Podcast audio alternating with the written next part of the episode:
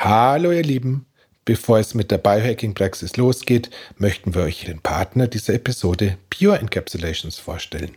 Es gibt so einiges, das unseren Mikronährstoffhaushalt beeinflussen kann. Stress, Ernährung, aber auch Sport. Pure Encapsulations unterstützt dich in jeglichen Lebenslagen mit den passenden Mikronährstoffen in hoher Bioverfügbarkeit und mit optimaler Verträglichkeit. Ganz nach dem Motto, sei Maximum du, sollst du die Möglichkeit bekommen, das Maximum aus dir herauszuholen. Daher haben wir einen Rabattcode, mit dem du dir einmalig die Supplements zu günstigeren Bedingungen holen kannst. Interessiert? Einfach auf www.purecaps.net gehen, die Produkte deiner Wahl aussuchen und Bio 15, das heißt das Wort Bio und die Zahl 15 beim Checkout angeben. Den Code findest du auch in den Show Notes. Und jetzt geht's los mit dem Podcast. Viel Vergnügen. Willkommen in der Biohacking-Praxis, einem Podcast von The Red Bulletin, dem Magazin Abseits des Alltäglichen. Hol dir hier Woche für Woche die besten Tipps für dein besseres Leben, für deine Gesundheit und für deine Performance vom Biohacking-Profi Andreas Breitfeld.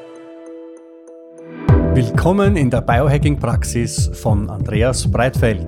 Das bin ich. Herzlich willkommen. Und von Stefan Wagner, das bin ich. Gleich zu Beginn, das Wort Praxis verstehen Sie bitte nicht medizinisch, denn hier finden keine ärztlichen Beratungen oder ähnliches statt. Und zwar allein schon deswegen, weil ich kein Arzt bin, sondern Biohacker. In diesem Podcast geht es auch nicht um Krankheit, sondern um Gesundheit.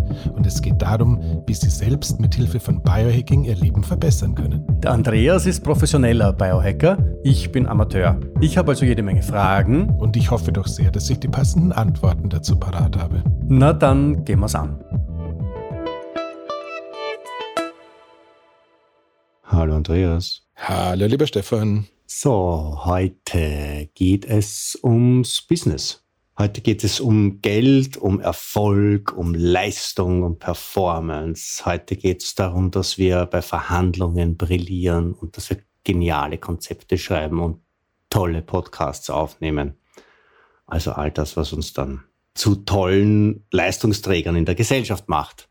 Ähm, in Wahrheit geht es um geistige Leistungsfähigkeit, oder? Es geht darum, ähm, wie wir schärfer denken und wie wir uns länger konzentrieren können und auch vielleicht, wie wir unsere Motivation hochhalten können. Und ähm, ja, da ergeht die Frage an dich. Wie kommst du denn dazu, du Biohacker, dass du so scharf denkst, dass du dich so lang konzentrierst und dass du so unheimlich motiviert bist immer, lieber Andreas? Tja, Grundsätzlich, lieber Stefan, ist es ja tatsächlich so, dass das meiste, was wir unter Biohacking fürs Business verstehen, auch für den Rest des Lebens an genauso dringend brauchen können. Und irgendwie sind wir ja alle selbstständig hoffe ich, egal ob wir jetzt ein angestelltes oder ein selbstständiges Arbeitsverhältnis haben, hoffentlich sind wir alle auch insofern selbstverantwortlich, dass wir sowieso versuchen, das Beste aus unserem Körper und unserem Geist rauszuholen, sofern das Ganze irgendwie innerhalb die Parameter passt. Also auch wenn jemand sagt, lasst's mir doch bitte mit eurem Business-Gedöns Ruhe. Ich glaube, die Episode hat schon eine Relevanz für jeder Mann und jeder Frau, egal ob sie sich jetzt da als äh, CEO ihrer eigenen Gesundheit oder tatsächlich als CEO identifizieren. Ja, da geht es so. also jetzt, da, aber ich meine, die Aspekte wie Langlebigkeit und Muskelaufbau und so weiter lassen wir jetzt ein bisschen auf die Seite. Ähm, heute geht es tatsächlich darum, wie wir unsere, unsere Brains schärfen. Was hast du denn da für Hacks und Tools? Die Antwort darauf lautet natürlich Drogen, Drogen und nichts als Drogen, weil das ist, äh, das die konstante Antwort auf alles. Wir haben schon Nein. so lange keine Folge mehr gehabt mit einem explicit Ranking, äh, Rating. Gut, dann beginnen da hast wir. Du jetzt gleich einmal dafür gesorgt, dass du. Dass Nein. Nein, also tatsächlich ist es so ganz viel von dem, was äh, wir an äh, Leistungsfähigkeit rauskitzeln, holen wir uns ja tatsächlich mit Hilfe von Stresshormonen, das heißt äh, dem guten und lieben Cortisol. Und äh, ich finde es schön, dass du während der Aufnahme unser Auto betankst. Ähm, ich war vorhin in der Sauna, Andreas. Ich war vorher in der Sauna, weil ich ein bisschen eine, ein bisschen eine Verkühlung ausbrüte und die ersticke ich jetzt, die, die, die verdampfe ich jetzt, habe ich in der Sauna verdampft, jetzt habe ich ein bisschen nachfüllen müssen. Das ist, ist, äh, ja, nee, es ist, ist total, äh, Hydrieren ist total wichtig. ähm, gut. Ähm, den, den Faden verlieren nicht. Ich hoffe, du ähm, hast, ich hoffe, ich hoffe, du hast nicht noch weitere Ideen, weil das passt gerade so herrlich zur geistigen Klarheit. Nein, also unser Preis, äh, unser Ziel und unser Weg sind tatsächlich Stresshormone. Das heißt, äh, wenn du kalt duscht, wenn du dich mit gutem Licht versorgst, wenn du eben die Dinge tust, äh, die unsere ja, Wachheit unterstützen. Wenn du das Melatonin entsprechend früh genug aus dem Körper rausputzt, dann hast du schon mal eine echt vernünftige Grundlage dafür, dass du auch im Job die Sachen so hinbekommst, wie du sie hinbekommen solltest. Ja, aber entschuldige, Andreas, Social Media streamen musst. Stress haben wir ja sowieso im Job und nicht zu wenig. Weiß ich nicht, kann ich nicht beurteilen. Teilweise habe ich tatsächlich schon den Eindruck, dass äh, neben der Überforderung der chronischen auch die chronische Unterforderung den einen oder anderen davon abhält, dass er tatsächlich äh, so glänzt oder brilliert, wie es eigentlich könnte. Also Potenzialentfaltung geht schon irgendwie mit äh, einem Eustress, einem zielorientierten Stress einher, wenn du jetzt einfach chronisch überfordert bist, weil äh, zu viel los, siehe Stressepisode mhm. und das dauerhaft, siehe Stre Stressepisode ist es was anderes, aber es könnte jetzt durchaus schon sein, dass wenn du sagst, ich habe nachher die Präsentation vom Kunden XY oder das Gehaltsgespräch mit dem Abteilungsleiter oder ich weiß nicht was, dass du da gezielt Stresshormone freisetzen möchtest, damit du einfach noch einen Tacken schärfer, noch einen Tacken aufmerksamer und äh, vielleicht einfach ein bisschen leistungsfähiger bist. Und äh, ich wiederhole mich da gerne, diese äh, Netflix Doku I'm Not Your Guru ähm, mit äh, dem großartigen oder vielleicht großartigen Tony Robbins äh, ist ja doch irgendwie ein Augenöffner, wenn man sich anschaut, wie so ein äh, Publikumsmagnet, wie so ein Mensch, der mal auf die schnelle 28.000 Leute in so einer Halle bei Stange halten kann, dass der halt tatsächlich versucht, kürzestmöglich, bevor er auf die Bühne geht, nochmal ins Eisbad zu springen, dass der dann irgendwie tatsächlich noch auf dem Rebounder ist und irgendwie äh, die Grinsekatze macht und dass sich der dann mit diesem Klatschen, bevor er auf die Bühne geht, auch nochmal weiter nach vorne pusht, da haben wir natürlich schon echt viel drin, was äh, vermutlich schon als Beweis dafür taugt, dass wenn du gerade irgendwie in den Rampensau-Modus kommen solltest, dass da zusätzliches Stresshormon höchstwahrscheinlich eine relativ sinnvolle Entscheidung sein darf. Der Rebounder ist so ein Trampolin, oder? So genau. Ein Trampolin. Der hupft also der Tony Robbins, geht vor einem Auftritt, wo er mit seiner, mit seiner gebrochenen äh, bärenartigen Stimme ähm, die Leute in seinem Band zieht, schmeißt er sich also ins Eisbad, hupft auf dem Mini-Trampolin herum, klopft sich mit den Fäusten auf die Brust und macht noch irgendeine Feueratmung, oder? So in der Art. Also äh, die Doku äh, ist doch jetzt auch schon ein bisschen die Jahre gekommen. Zwischenzeitlich hat er mal in einem Podcast gesagt, dass er inzwischen auch eine hyperbare Sauerstoffkammer im Keller stehen hat und ein paar andere Sachen. Also ich weiß nicht genau, was er wann und wo genau macht, aber erstes Takeaway oder erstes Ding von meiner Seite, Methoden mit denen du grundsätzlich in der Lage bist, äh, guten Stress äh, freizusetzen, den du ja sowieso morgens brauchst im Sinne von Cortisol. Ähm, die sind natürlich gerade, wenn es darum geht, äh, der Arbeit äh, eine vernünftige Leistung abzuliefern, schon durchaus sinnvoll. Und du hast es jetzt gerade noch so herrlich mit der Feueratmung oder Wim Hof Atmung oder jeder anderen Form von Hyperventilationsatmung ergänzt gehabt, was man noch dazu packen kann. Das heißt, ganz klassisch, nicht invasiv, auch abgesehen von den Kosten fürs kalte Wasser oder vielleicht für so ein Zimmertrampolin, abgesehen wären äh, die ersten vier, die dies immer sind, Kälte, Licht, Bewegung und Atmung. Das heißt, so, warte, dann, aber warte, wir haben jetzt auf der einen, nicht, nicht alle, nicht alle unserer Hörerinnen und Hörer äh, sind in der Verlegenheit, vor zigtausenden Menschen Motivationsreden zu halten. Ähm, manche müssen auch irgendwelche Berichte schreiben oder oder ich weiß nicht, Kolumnen verfassen oder so, also sowas machen, wie halt so durchschnittliche Menschen das machen müssen. Ähm, für die gilt das auch. Selbstverständlich. Also wenn ich jetzt also, das nächste Mal da sitze und eine Kolumne anfange für Carpe Diem, dann schmeiße ich mich vorher ins Eisbad und äh, klopfe mir auf die Brust, bis ich blaue Flecken habe auf den Rippen und, ähm, und springe auf dem Zimmertrampolin herum. Und dann schreibe ich eine bessere Kolumne Das kann ich dir nicht genau sagen, weil ich äh, natürlich äh, weder ein Langzeitkortisol von dir habe, noch genau weiß, wie viel äh, Stress zusätzlich du jetzt als Individuum noch verträgst, aber so ohne den Brustklopfen, weil das ist mir ehrlich gesagt ein bisschen zu pathetisch, ähm, so ähnlich läuft tatsächlich der Beginn jeden Tages für mich ab, weil ich äh, tatsächlich dieses äh, das Gehirn freiputzen, noch ein bisschen äh, Cortisol, noch ein bisschen Dopamin bekommen, äh, mit den Elementen tatsächlich abzufahren oder abzufeuern versuche, damit da wirklich das Maximale da ist, egal ob ich dann einen Artikel schreibe oder einen Podcast aufnehme oder mich mit einem Kunden unterhalte oder äh, Supplementspläne zusammenstelle, was jetzt zwingenderweise auf einer Skala von 1 bis 10 vielleicht jetzt auch nicht das äh, orgastischste ist, womit ich meinen Tag so beginnen könnte. Ja. Also das heißt äh, ganz klar, ähm, ich behaupte einfach mal ja. Natürlich gibt's ähm, berufsspezifisch, äh, herausforderungsspezifisch dann noch leichte Anpassungen. Das heißt, wenn man Dinge macht, die länger dauern, also sprich wie viel an Zahlen, Tabellen arbeiten muss oder längere Kolumnen schreibt oder gar irgendwelche mehrseitigen Artikel, wo es dann auch noch mit Recherche und Pipapo zu tun hat, würde ich das Thema Licht nicht nur vor der Belastung einsetzen, sondern auch während der Belastung einsetzen, um mir dann noch so ein bisschen Dopamin, sprich Motivationshormon zusätzlich ha, auszuschütten. Frage, Frage, bist du Team Huberman oder bist du Team Wunsch? Äh, der Andrew Huberman sagt nämlich, man soll, man soll sich den ganzen Vormittag und Mittag ähm, möglichst viel Licht aussetzen, solange es nicht blendet. Und der Alexander Wunsch, der von uns allen angebetete Lichtpapst, ist der Meinung, dass so Tageslichtlampen, die auch sehr hell sind, dass man die nur punktuell einsetzen soll am Vormittag.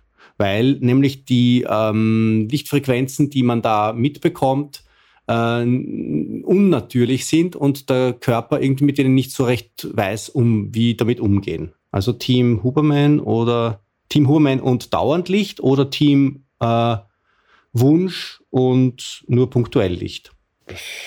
Würde ich tatsächlich ein bisschen von der Aufgabe abhängig machen, ehrlich gesagt, Stefan. Also ich bin grundsätzlich äh, nicht der Auffassung, dass man so mit richtig gutem Gewissen äh, sich gegen Huberman stellen kann, noch dazu, da er ja sein Wissen auch nicht selber kreiert oder aus dem Hut zieht, sondern da auch irgendwie mit drei, vier Lichtbiologen Interviews zwischenzeitlich geführt hat, die äh, vielleicht hierzulande nicht so bekannt sind wie der gute Alexander, aber vielleicht äh, aufgrund der Tatsache, dass sie an äh, sowas wie der Harvard-Universität zu dem Thema lehren, vielleicht auch eine gewisse Relevanz haben. Erster Teil, zweiter Teil. Wir werden uns sicher im Laufe dieses Podcasts äh, Dinge anschauen, die auch dazu geeignet sind, Dopamin zu erhöhen, die teilweise pflanzlicher, teilweise vielleicht sogar nicht pflanzlicher, sondern chemischer Herkunft sind.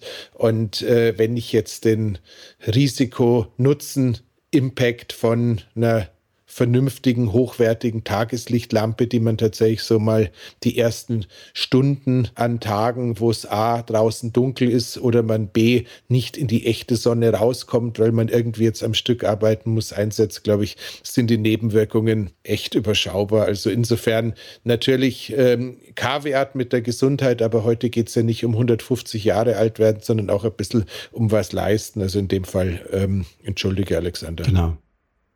Heute geht es nicht um möglichst viel von der Rente kassieren, sondern um möglichst toll, erfolgreich bis zur Rente sein.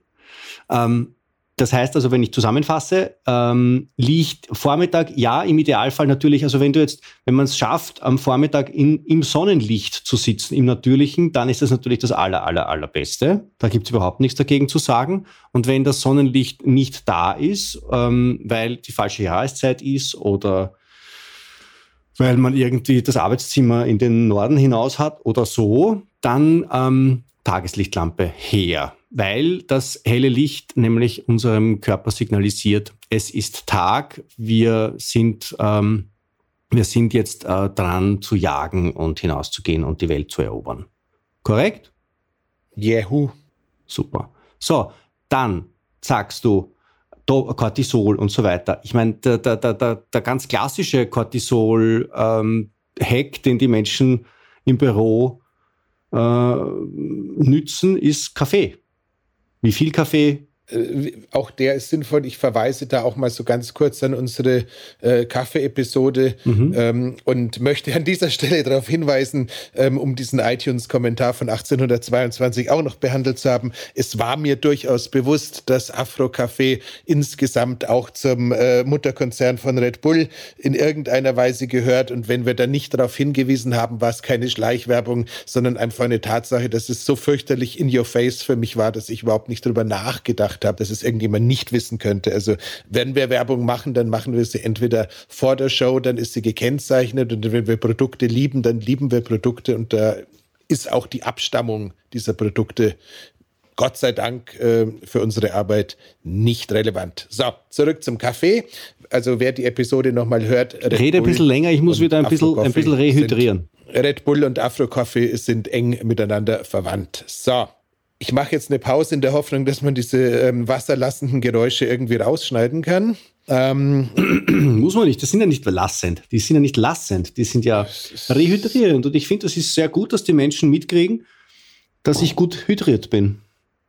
Ich werde dich dann später übrigens noch fragen, ob vor einer Podcast-Aufnahme in die Sauna zu gehen eine gute oder nicht so gute Idee ist. Aber erst später.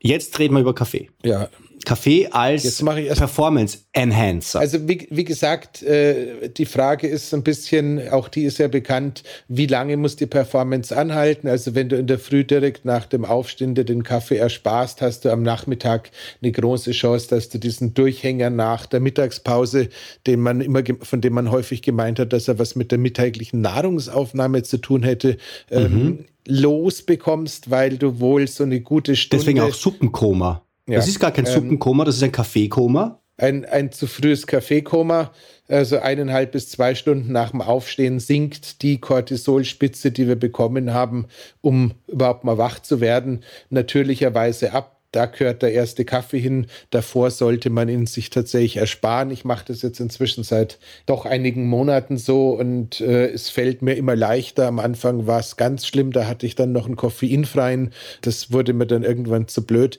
Ähm, inzwischen schaffe ich den Abstand und ich merke tatsächlich, ich werde nachmittags nicht mehr so müde, brauche auch diesen Nachmittagskaffee in der Regel nicht mehr, was mir tatsächlich dann wiederum in der Schlafqualität hinten raus was hilft.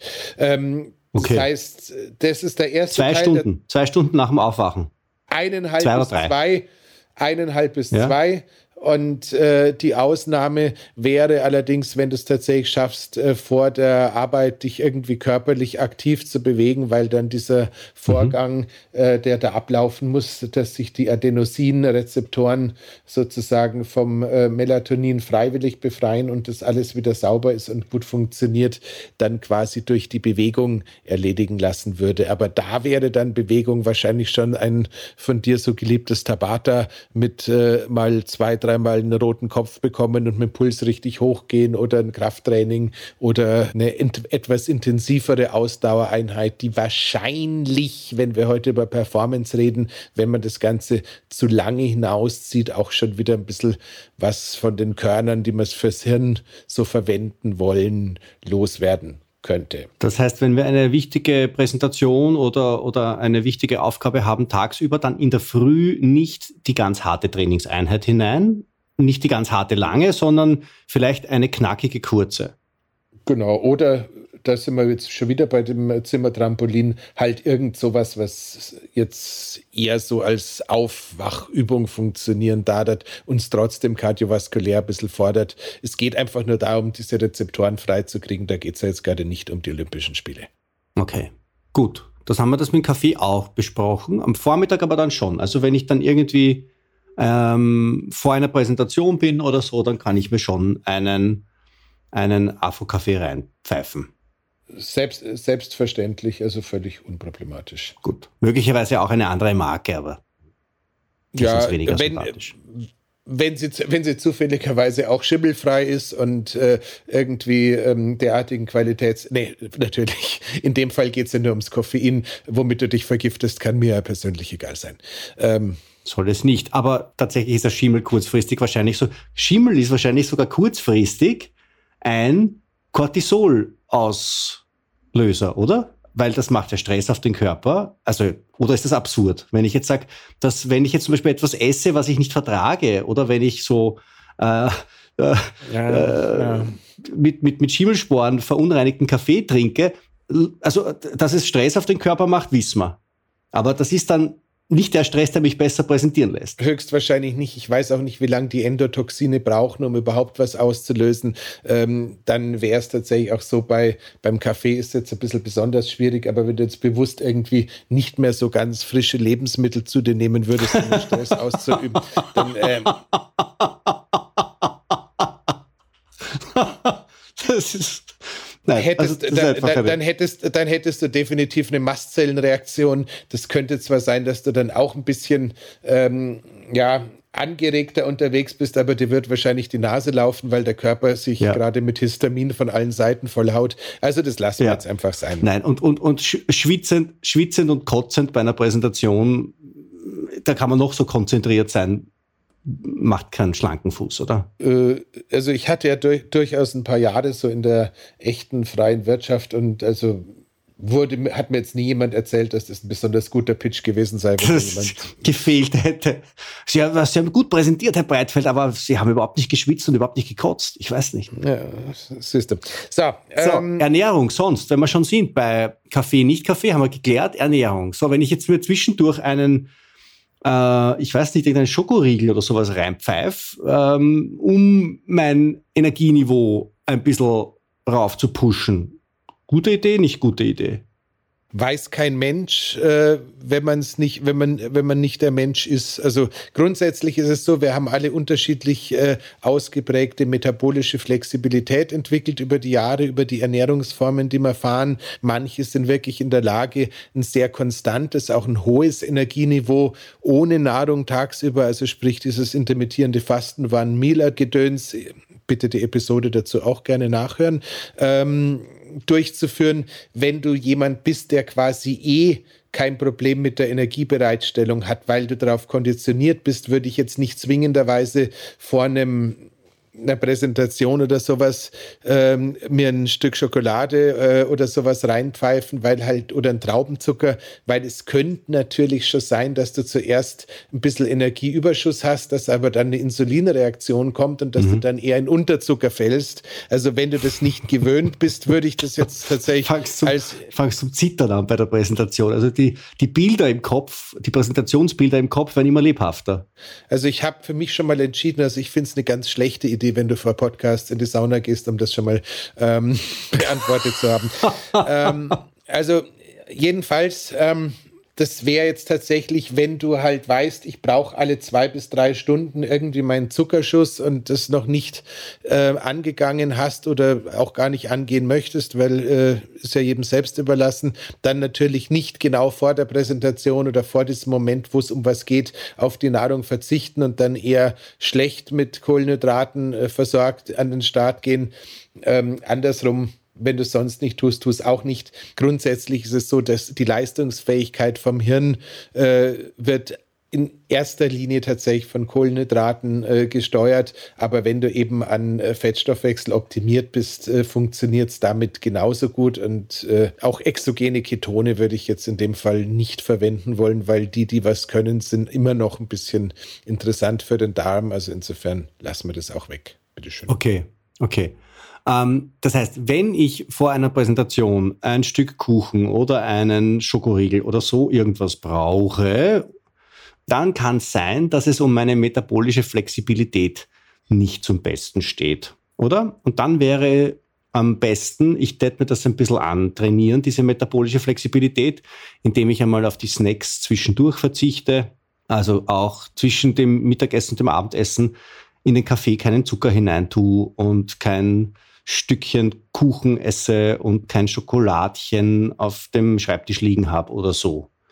Ja, Absolut, also das ist, aber das ist tatsächlich eins zu eins das Gleiche, egal ob du jetzt Athlet oder Athlet des Alltags bist. Also das gilt für Sportler genauso wie für Nichtsportler, da einfach immer wieder sich äh, Phasen im Leben zu suchen, wo sie einfach ein bisschen mit ihrer Ernährung rumexperimentieren, mal mhm. ein bisschen was ausprobieren, was die Flexibilität erhöht, würde ich jedem dringend empfehlen. Und äh, die meisten können es beispielsweise im Badeurlaub ja auch ganz einfach. Da wird irgendwie gefrühstückt und dann geht man an den Strand und dann geht man mittags ja nicht irgendwie äh, für zwei Stunden ins Restaurant, sondern dann bleibt man eigentlich da über mittags auch irgendwie hoffentlich im Schatten, aber draußen und isst vielleicht eine Kleinigkeit oder gar nichts und dann gibt es halt am Abend, wenn es wieder kühler ist, auch was zu essen. Das heißt, ganz viel davon kann man ja in, äh, im Urlaub oder sowas einfach mal ausprobieren und einfach schauen, wenn ich damit da gut fahre, wieso fahre ich dann in der Arbeitszeit nicht gut?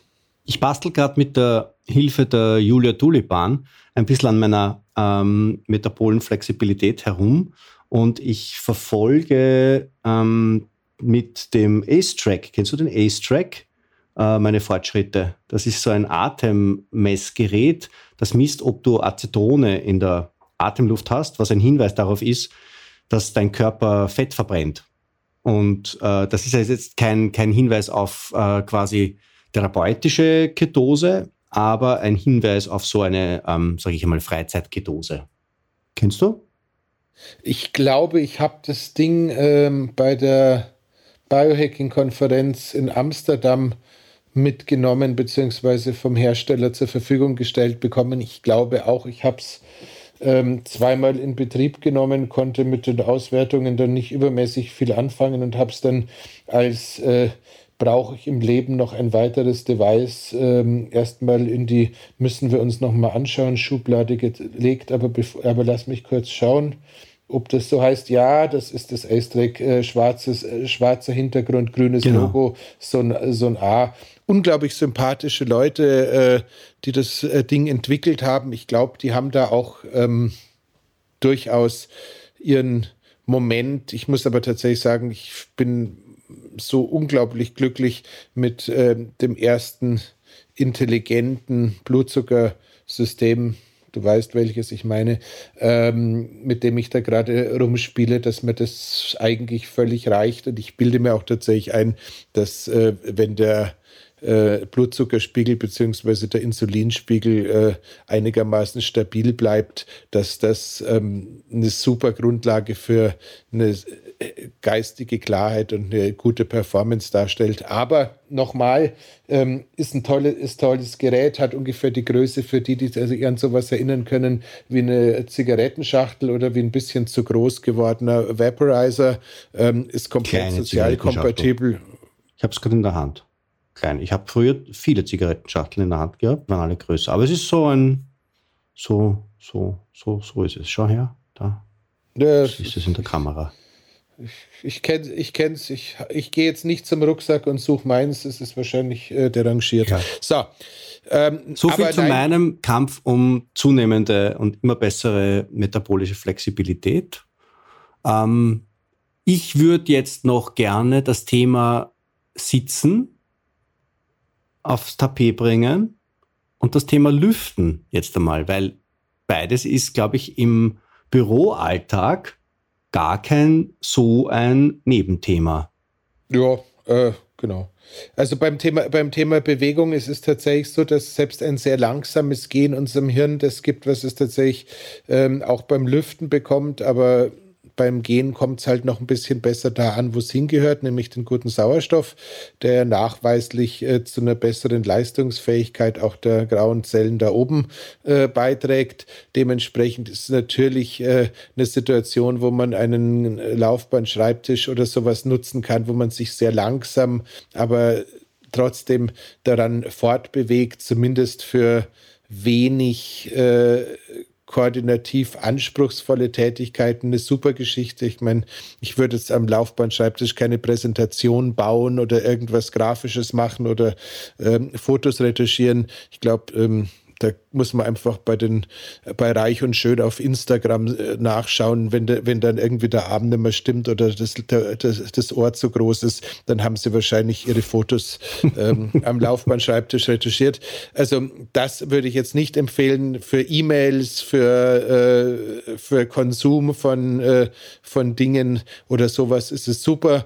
Und für die, die das äh, entweder nicht haben, weil es am, vom Arbeitgeber nicht zur Verfügung gestellt wird oder nicht erlaubt ist oder weil sie es zu Hause nicht unterbringen, macht es tatsächlich total Sinn, äh, zumindest so ein aufgebohrtes äh, äh, Pomodoro-Prinzip oder sowas zu fahren und zumindest mal alle zwei bis drei Stunden zu schauen, dass man für eine Viertelstunde sich in irgendeiner Weise bewegt. Ich habe vorher noch eine Headline gelesen. Es gibt wohl jetzt auch eine Studie, die sagt, dass zweimal fünf Minuten in der Stunde sich bewegen mhm. Unglaubliches mit dem Körper bewirken.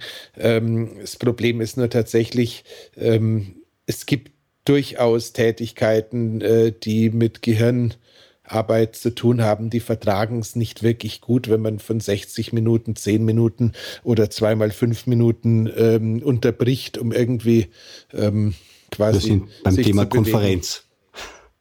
Sitzung, Meeting, es kommt nicht gut. Sehr ungünstig, wobei.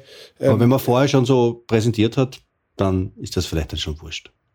Und wenn man vorher oder währenddessen ausreichend getrunken hat, lässt sich es vielleicht auch sowieso nicht vermeiden. ähm, Genau. Aber das heißt, das heißt, zum, das Thema Bewegung ist, ist, ist relevant und ich rate auch wirklich dazu, in den Momenten, wo man einfach nur am Arbeiten ist, aber gut arbeiten möchte, immer wieder aufzustehen. Von mir aus auch nach wie vor die Kettlebell, die Langhantel oder was auch immer irgendwie in so einem Büro funktioniert, ja. ein Gewichtsgerät da zu haben, eine Langhantelstange ähm, in, der, in der Toilette ist auch, äh, Lang, Entschuldigung, eine, eine ähm, Klimmzugstange. Ähm, Klimmzugstange, ja wäre auch eine super Idee als Arbeitgeber für die, für die Belegschaft, dass man da irgendwie. Aber dann geht die Klotür nicht zu. Also man, man muss abwägen. Dann, man muss abwägen. Dann, äh, Stefan, ich glaube, da gibt es Spezialhandwerker, die sind durchaus in der Lage, ähm, die an Stellen zu montieren, wo man trotzdem die Türen bedienen kann. Ähm, ich habe auch noch keine Amazon-Rezension zu einer Klimmzugstange gelesen. Super Teil, jetzt kann ich halt nur beim Kacken die Tür nicht mehr zumachen. Also insofern. Ähm, Aber man kann sie auch in andere Türrahmen tun und nicht, nicht zu niedrig, weil sonst der Kollege Meier, der 1,88 ist, ähm, möglicherweise weniger freudvoll ins Büro kommt. Ähm, aber, aber also da, das, ich, ich, ich komme aus der Praxis. Ich komme aus der Praxis. Ähm, aber es hilft natürlich auch, wenn ich, ich weiß nicht, äh, zehn Kniebeugen mache oder so. Also das war, wo die Leute sich ja wirklich, und das habe ich versucht auch in meiner Firma mal ein bisschen zu etablieren, ähm, so ähm, einmal in der Stunde pfeift einer in so ein Pfeiferl hinein und alle stehen auf, egal was sie gerade machen. Und dann machen sie, ich weiß nicht, 30 Sekunden ähm, irgendeine Art von Bewegung, halt irgendwie, ähm, was ihnen halt einfällt. Ja? Sie laufen auf der Stelle oder sie machen irgendwelche Kniebeugen oder so. Das ähm, hat nicht gut funktioniert.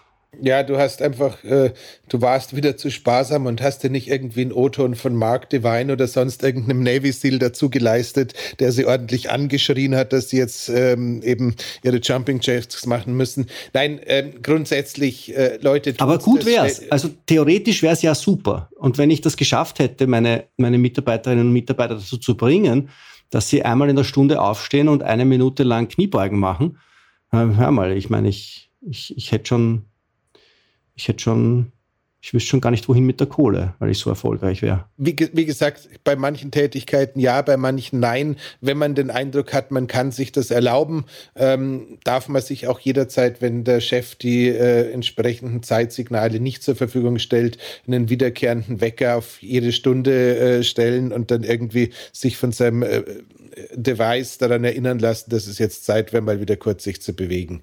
Ähm, ja. Genau. Ähm, genauso ist es, genauso ist es eine sinnvolle Idee, ab und zu mal äh, die äh, Fenster aufzureißen.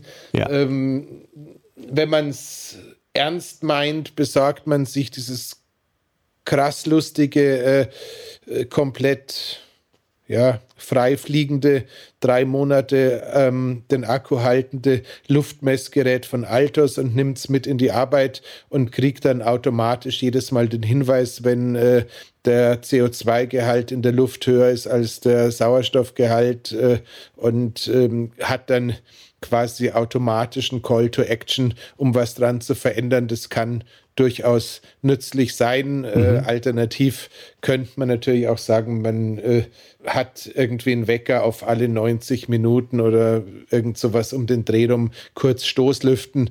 Mhm. Ähm, beid, beides, sicher, beides sicherlich sehr sinnvoll, ähm, auch im Winter äh, und auch bei gestiegenen Gaspreisen würde ich tendenziell sagen, das sollte äh, einem die eigene Performance und eigentlich soll es auch dem Arbeitgeber die eigene Performance oder die Performance seiner Mitarbeiter und damit die eigene Wert sein, dass man da ab und zu den, äh, die gute Luft reinlässt. Und, reden wir da jetzt über, reden wir da jetzt eigentlich grundsätzlich über, über Performance-Verbesserungen im Promillbereich oder ist das dann schon erheblich und spürbar und, ähm, und, und, und, und wirklich relevant?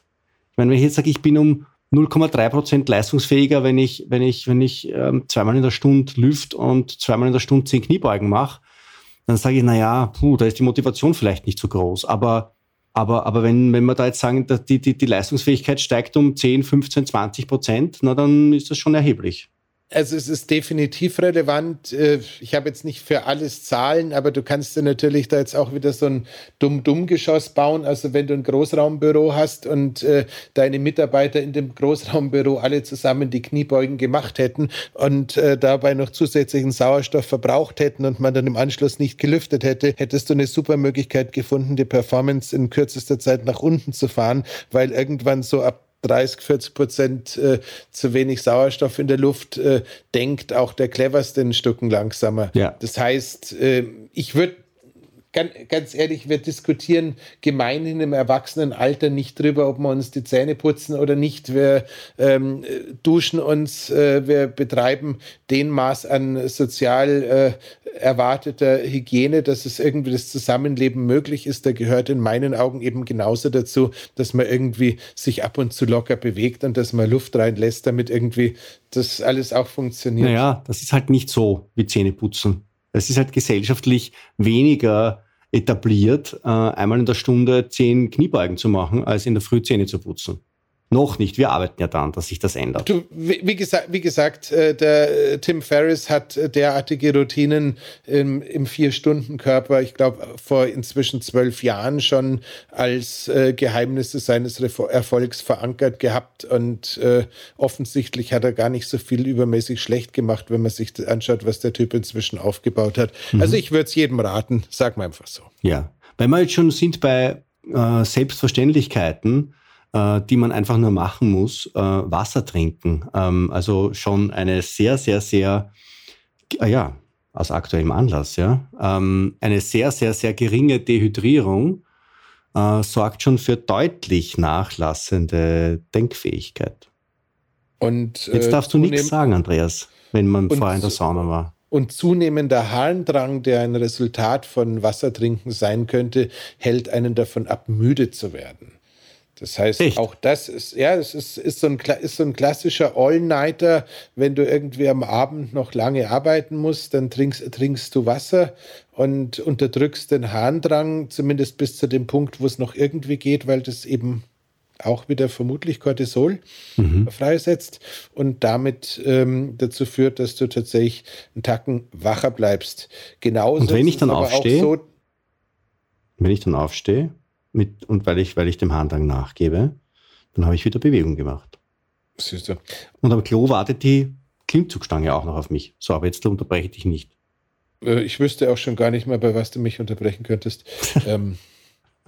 Ich habe dich so oft unterbrochen, dass du ins Stoppern gekommen bist, ohne was zu sagen. Genau, ähm, deswegen machen wir jetzt einen ganz äh, lustigen Elektrik-Trick. Jetzt gehen wir noch ganz schnell das Thema Nootropika an und dann unterhalten ja. wir uns über äh, Biohacking im Business nochmal aus einer anderen Perspektive, weil da habt dann ich hoffentlich die Chance, dich permanent zu unterbrechen, lieber Freund. So, ähm, das Thema Not das, das Thema Nootropika ist ja tatsächlich so ein bisschen schwierig, weil es gibt ja so eine grobe Menge an ADHS-Medikamenten, die oder Na Nakrolepsie-Medikamenten, die zwischenzeitlich tatsächlich äh, da angekommen sind, dass sie angeblich an den meisten Hochschulen irgendwie bei den Studenten das sind, was früher das Studentenfutter war, also mehr oder minder ein Grundnahrungsmittel.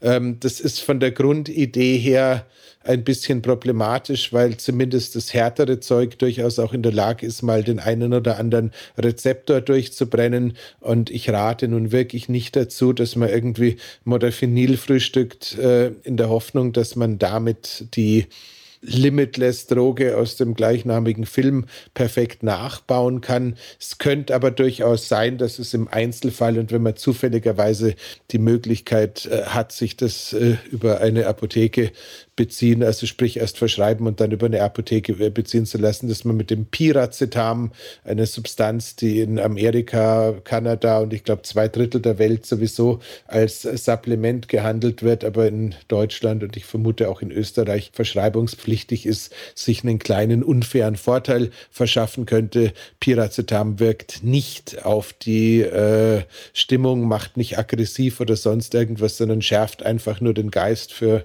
ich denke mal, zwei bis drei Stunden nach der Einnahme und äh, wenn das vorbei ist, würde ich auch nicht gleich das nächste nachschießen. Ähm, das heißt, äh, so ganz oben auf äh, ist schon Medizin und verschreibungspflichtig, aber ist noch ziemlich okay vom Wirkprofil, würde ich jetzt mal das Piracetam setzen. Ähm, ja, wo ist der Nachteil jetzt? Also ich kann mir jetzt, wenn ich jetzt sage, ich, ich setze mich jetzt die nächsten zwei, drei Stunden hin und schreibe ein ein total wichtiges Konzept oder, oder mm, schreibe eine Kolumne und dann haue ich mir vorher ein Piracetam rein? Spricht nichts, spricht im Grunde genommen nichts dagegen. Es ist halt immer so, dass beim Einsatz von Substanzen, je wirkungsvoller oder je mächtiger die sind, äh, gibt es halt die typischen bekannten äh, Risikoprofile, die mit Substanzeneinsatz einhergehen. Das heißt, es könnte sein, dass du total äh, dich mies fühlst, wenn du vor der nächsten Präsentation zufälligerweise die Substanz nicht zur Hand hast. Es könnte also eine gedachte, wohlbemerkt nur eine gedachte Abhängigkeit entstehen. Mhm. Es, könnte, es könnte sein, dass man ähm, auf der Suche nach mehr auch eine Substanz, die in einer äh, ab und zu Nutzung völlig unproblematisch ist, äh, dann irgendwann doch in Mengen zu sich nimmt, dass sie dann zumindest die Entgiftungsorgane äh, belastet. Also das heißt nicht, da ist jetzt, also mir ist jetzt bei Piracetam tatsächlich nicht viel bewusst, was äh, da ernsthaft schieflaufen könnte, aber ich habe so eine goldene Regel für alles, was so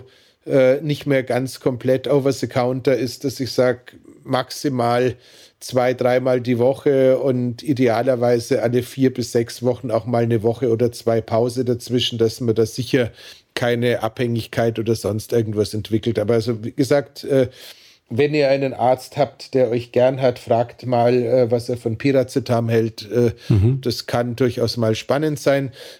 Modafinil macht mich persönlich aggressiv. Ähm, und zwar wirklich aggressiv. Das heißt, das ist eine Substanz, die äh, kann zwar helfen, den, äh, die Dopaminproduktion zu erhöhen, kann auch helfen, den Fokus äh, zu verstärken. Aber die Möglichkeit eins ist, es setzt dich im Fokus auf das Richtige drauf, aber ähm, du reagierst dann auf äh, jede Art von Störung mit einer Gereiztheit, die sozusagen auch allem sozialfähigen äh, Interagieren im Weg steht. Oder Möglichkeit zwei, es setzt dich auf was anderes drauf. Wir lassen jetzt hier an der Stelle ähm, den Querverweis, aber ich habe mal die Geschichte von dem jungen Mann erzählt, der irgendeine äh, universitäre Arbeit abschließen wollte und beschlossen hat, er nimmt jetzt Modafinil und hört dann im Radio, dass es die Möglichkeit gibt, die Standorte von sämtlichen Öltankern im Internet äh, nachzuschauen und anstelle die nächsten eineinhalb äh, Tage durchzuarbeiten und diese Arbeit zu schreiben, trackt er dann Öltanker. Kann halt auch passieren. Okay. Okay. Das heißt, so ein bisschen Motivation wäre noch wichtig. Und last äh, but not least, äh, bei ähm, den bei Elfanse beziehungsweise dem, was wir in Amerika als Adderall kann, kennen, ähm, da würde ich wirklich die Finger davon lassen. Das ist letzten Endes ein Amphetamin, ist Gott sei Dank zumindest in Deutschland auch äh, mit dem, nur mit äh, BTM-Rezept, also mit dem, wo es für den Arzt wirklich kompliziert wird, es zu verschreiben, erhältlich. Und das ist tatsächlich was, das kann dir, wenn du es als Nicht-ADHSler zu häufig äh, reinhaust, tatsächlich ordentlich die Rezeptoren zusammenhauen. Also da würde ich sagen, bitte Finger weg, ähm, weil es äh, immer wieder im Zusammenhang mit äh, Stress genannt wird. Äh, Hinweis aufs Ashwagandha. Ashwagandha ist definitiv nicht dazu geeignet, äh, vor einer Präsentation zu glänzen oder ähnliches zu tun. Ashwagandha nimmt eher ein bisschen das Cortisol raus. Das heißt, es wirkt eher Stress lösend und könnte dann eher zu so einem LMAA-Gleichgültigkeitsgefühl äh, führen, einem, zu einem Zeitpunkt, wo eigentlich äh, die Systeme rennen sollten. Okay. Das heißt, ist nur dann ähm, ähm, einzusetzen, wenn man wenn man vor lauter Nervosität gar nicht mehr atmen kann. Also äh, du, wenn, du, wenn du unter Prüfungsangst leidest und äh, ja. die Prüfungsangst nicht nur bei der Matura oder bei der, beim Verteidigen der Doktor, äh, Doktorthesis äh, auftritt, sondern eigentlich immer dann, wenn du dich in so eine Situation begibst, würde ich mir halt irgendeine halbwegs irrelevante äh, Prüfungssituation suchen und das da mal ausprobieren, ob das dann mit Ashwagandha besser funktioniert. Also die Möglichkeit besteht natürlich, aber bei all diesen Substanzen, bitte Leute, probiert das nicht aus zum ersten Mal, wenn es gerade um die Wurst geht. Ähm, das sowas macht man vorher, genauso wie man als Sportler beim Marathon nicht neue Schuhe oder neue Socken oder das neue Leiberl ausprobiert, weil es so besonders schick ist, sondern irgendwas anzieht, wo man weiß, wie es funktioniert. So ist es eben bei den Hilfsmitteln auch Koffein hatten ja. wir, ähm, damit würde ich sagen. Also Theanin hat mich jetzt, als du über Ashwagandha gesprochen hast, ist mir Theanin eingefallen, weil das hat ja auch so eine, so eine modulierende Wirkung ein bisschen, oder? Ja, also Theanin, so, so schreibt die Literatur, nimmt dem Koffein ein bisschen die Spitze. Mhm. Ähm, Theanin hat in meinem Leben in erster Linie die Bedeutung, wenn ich irgendwie nachmittags zu spät noch einen Kaffee hatte, dass ich dann, wenn ich eins finde, und ich habe es jetzt nicht super griffbereit bei mir im, äh, in der Asservatenkammer, aber ich habe es irgendwo da, wenn ich, dass ich dann eins nehme, dass irgendwie so dieses in den Abend müde werden irgendwann so eintritt, wie es sein sollte, ist aber... Ähm, ja, keine Ahnung. Ähm, ich, glaub, ich glaube, Theanin könnte, wenn man gerne viel Kaffee mit Koffein trinkt, äh, so ein Dauerbegleiter sein wie gesagt, äh, man könnte sowas schon, schon sich, äh, sich wild zusammendenken. Und ich habe es, glaube ich, in Amsterdam auf dem Biohacker Summit äh, auch irgendwie in der Lounge ein paar Mal gehabt, dass man sich einen Functional Coffee baut, wo man quasi gleich Kaffee und Theanin zusammen reintut, damit der Kaffee auch zitterfrei bleibt. Ähm, von der Wirkung hat es ganz gut funktioniert. Der Geschmack, der äh, Niederländer, die das gebaut haben und meine Geschmacksnerven, die waren nicht im gleichen Zimmer. Also insofern, da ist noch ein bisschen Arbeit. Wir haben noch ein Thema, das mir noch eingefallen, und zwar der Nikotingummi. Also es gab ja eine Zeit lang, äh, war, waren Biohacker immer so äh, malend, äh, mit malenden Kieferknochen unterwegs, weil die immer Nikotin gekaut haben. Das scheint mir ein wenig aus der Mode gekommen zu sein. Oder gibt es andere Applikationsmöglichkeiten für Nikotin? Also oder ist Nikotin, oder, oder, oder ist es eh wieder? Na, du keine, keine Ahnung. Also ähm, wenn man einen Nikotin-Kaugummi ohne böse Süßstoffe findet, wenn man Kaugummi kauen gut findet und wenn man keine Rauchervergangenheit hat, kann das durchaus sinnvoll sein. Äh, es gab ja auch bei dem großartigen Blue Carnitine äh, Transcriptions Produkt die Variante mit Nikotin. Ich muss gestehen, ich habe ja in meiner Zeit, bevor ich Biohacker wurde, auch ein bisschen so die andere Seite der Medaille angeschaut und habe auch durchaus ein paar Jahre mal äh, geraucht und mir ist aufgefallen, wenn ich nik an, mit Nikotinprodukten anfange, dass ich auch grundsätzlich den Zigarettenrauch wieder interessanter finde.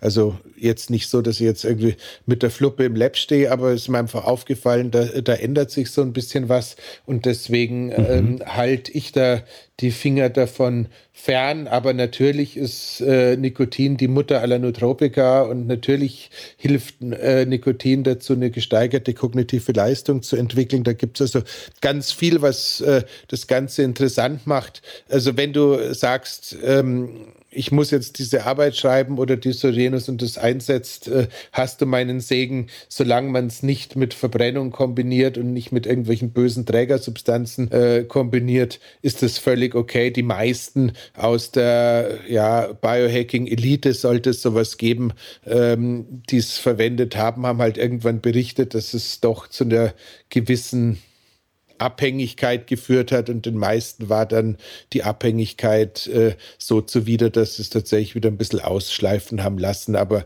wie gesagt, alles zu seiner Zeit.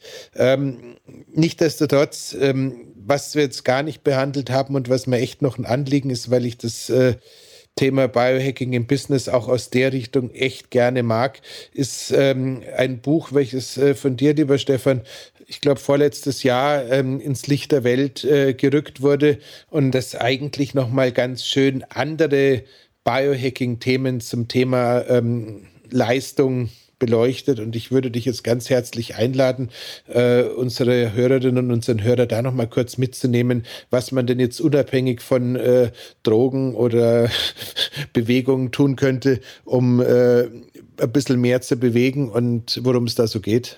Das hast du jetzt nur gemacht, damit ich anfange zu reden, damit du mich unterbrechen kannst, gell? Ich habe mir jetzt gerade drei Flaschen Wasser und, Nein, ich habe ich hab tatsächlich ein Buch geschrieben, also eh schon vor drei Jahren oder so. Also ich habe schon mehrere geschrieben, aber das ist eine, das ist eine unter eigenem Namen. Ähm, und das, das heißt viel Erfolg beim Misserfolg äh, und hat und hat sich hat sich vorgenommen, ähm, die Ideen des Biohacking ein bisschen an die an die, an die, an die Wurzel des, des beruflichen Erfolgs zu stellen und dann ähm, das als, als Grundvoraussetzung zu sehen für dauerhaften äh, beruflichen Erfolg. Ich habe so ein bisschen so ein, so ein Pyramidensystem, nicht Spiel, aufgebaut, äh, wo man, wo man also quasi die, die unterste Ebene ist also die körperliche und geistige und seelische Gesundheit, mit der man sich beschäftigt. Äh, und wenn die, erst wenn die sichergestellt ist, dann hat man überhaupt die Voraussetzung geschaffen, um dauerhaft beruflich erfolgreich zu sein. Davon gehe ich halt mal aus, ja, weil wenn, wenn ich krank oder tot bin, dann äh, wird es mit dem beruflichen Erfolg halt auf Dauer auch nichts werden. Ähm, und, und ich habe dann eben geschaut, was ist der nächste, was ist der nächstgrößte Erfolgshemmer, der, der, der uns im Weg stehen kann. Äh, und der nächstgrößte Erfolgshemmer ist dann natürlich, natürlich Geld. Ähm, und zwar Geld, das jetzt nicht irgendwie als Selbstzweck oder, oder äh, einfach als, als, als ähm, äh, Excel äh, Kolonne dasteht, sondern tatsächlich das, was sie mit dem Geld erreichen kann, mit der Energie des Geldes. Äh, und dass man sich darüber Gedanken macht als zweites, nachdem man, nachdem man seine, seine körperlich, geistige, seelische Gesundheit einmal in Ordnung gebracht hat. Äh, und dann weiter darauf aufbauen, übrigens auch tatsächlich ähm, inspiriert vom, vom Dave Asprey, der mal, der mal sich diesem Thema gewidmet hat, der hat gesagt, also ein Unternehmen, das das Leben seiner Kunden nicht verbessert, hat keine Existenzberechtigung. Das ist ein bisschen ein harter Satz, aber ich glaube, dass der stimmt. Ich habe ein bisschen länger darüber nachgedacht. Äh, äh, ich glaube tatsächlich, dass es stimmt. Man muss das Wort Existenzberechtigung halt ein bisschen weiter fassen. Ähm, es gibt ja eine, eine, eine funktionale Existenzberechtigung. Wenn ich, ich weiß nicht, Taschentücher erzeuge, dann können sich die Leute die, die Nase putzen. Ähm, aber wenn ich irgendwelche äh, Produkte erzeuge, die keinen praktischen Nutzen haben, dann haben die vielleicht einen emotionalen Nutzen und geben Menschen auch ähm, das äh, Gefühl, ein, ein, ein, ein, ein reichhaltigeres, besseres Leben zu führen. Jetzt hast du gerade dem Erfinder des Tamagotchi echten Gefallen getan. Der stand schon mit der Rasierklinge. ähm. Nein, das stimmt. Also ich habe das ja mittlerweile, ich, ich arbeite ja ein bisschen auch mit meinen Kunden nach dieser, nach dieser Pyramide. Und ich, und ich äh, prügel sie manchmal ein bisschen gegen ihren Willen durch diese, durch diese Fragen durch. Und es ist erstaunlich, was dabei herauskommt, nämlich auch welche Energie da entsteht. Weil mein, ich, ich glaube ja, dass die, die Energie in einem Unternehmen auch Ausdruck ist von, von, von, von Idealen ja, und von Werten und von, äh, von, von Motivationen, die die mit, mit, mit, mit beruflichem Erfolg, wie wir ihn jetzt landläufig äh, interpretieren, gar nichts zu tun haben. Ja, und dann habe ich noch zwei weitere ähm, äh, Ebenen oben auf der Pyramide oben drauf. Das ist die eine, was, was ich denn tun würde, wenn ich kein Geld dafür bekäme. Also da geht es um die Freude, um die Begeisterung, um die Leidenschaft.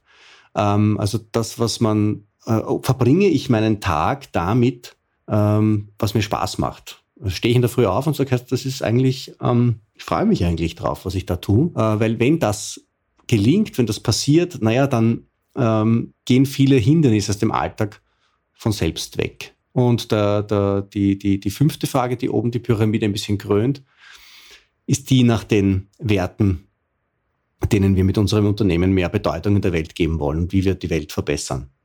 Ähm, das ist ähm, ja, das sind jetzt so ein bisschen, ein bisschen aus, aus, aus Biohacking und Persönlichkeitsentwicklung, ein bisschen Dave Asprey, ein bisschen Tony Robbins, ein bisschen Simon Sinek, ähm, ähm, zusammen, zusammen gesammelt, ja. ja. zusammen erlebt auch eigentlich, weil jetzt mit, mit, mit äh, doch schon ähm, fast Mitte 50 oder ziemlich Mitte 50 hat man doch schon das eine oder andere gesehen und ich glaube, ja dass es schon so ist, dass ähm, wenn man diese Dinge alle abhakt und wenn man die alle befolgt, dass da schon auch eine Art von Erfolg, von beruflichem Erfolg entstehen kann, mhm.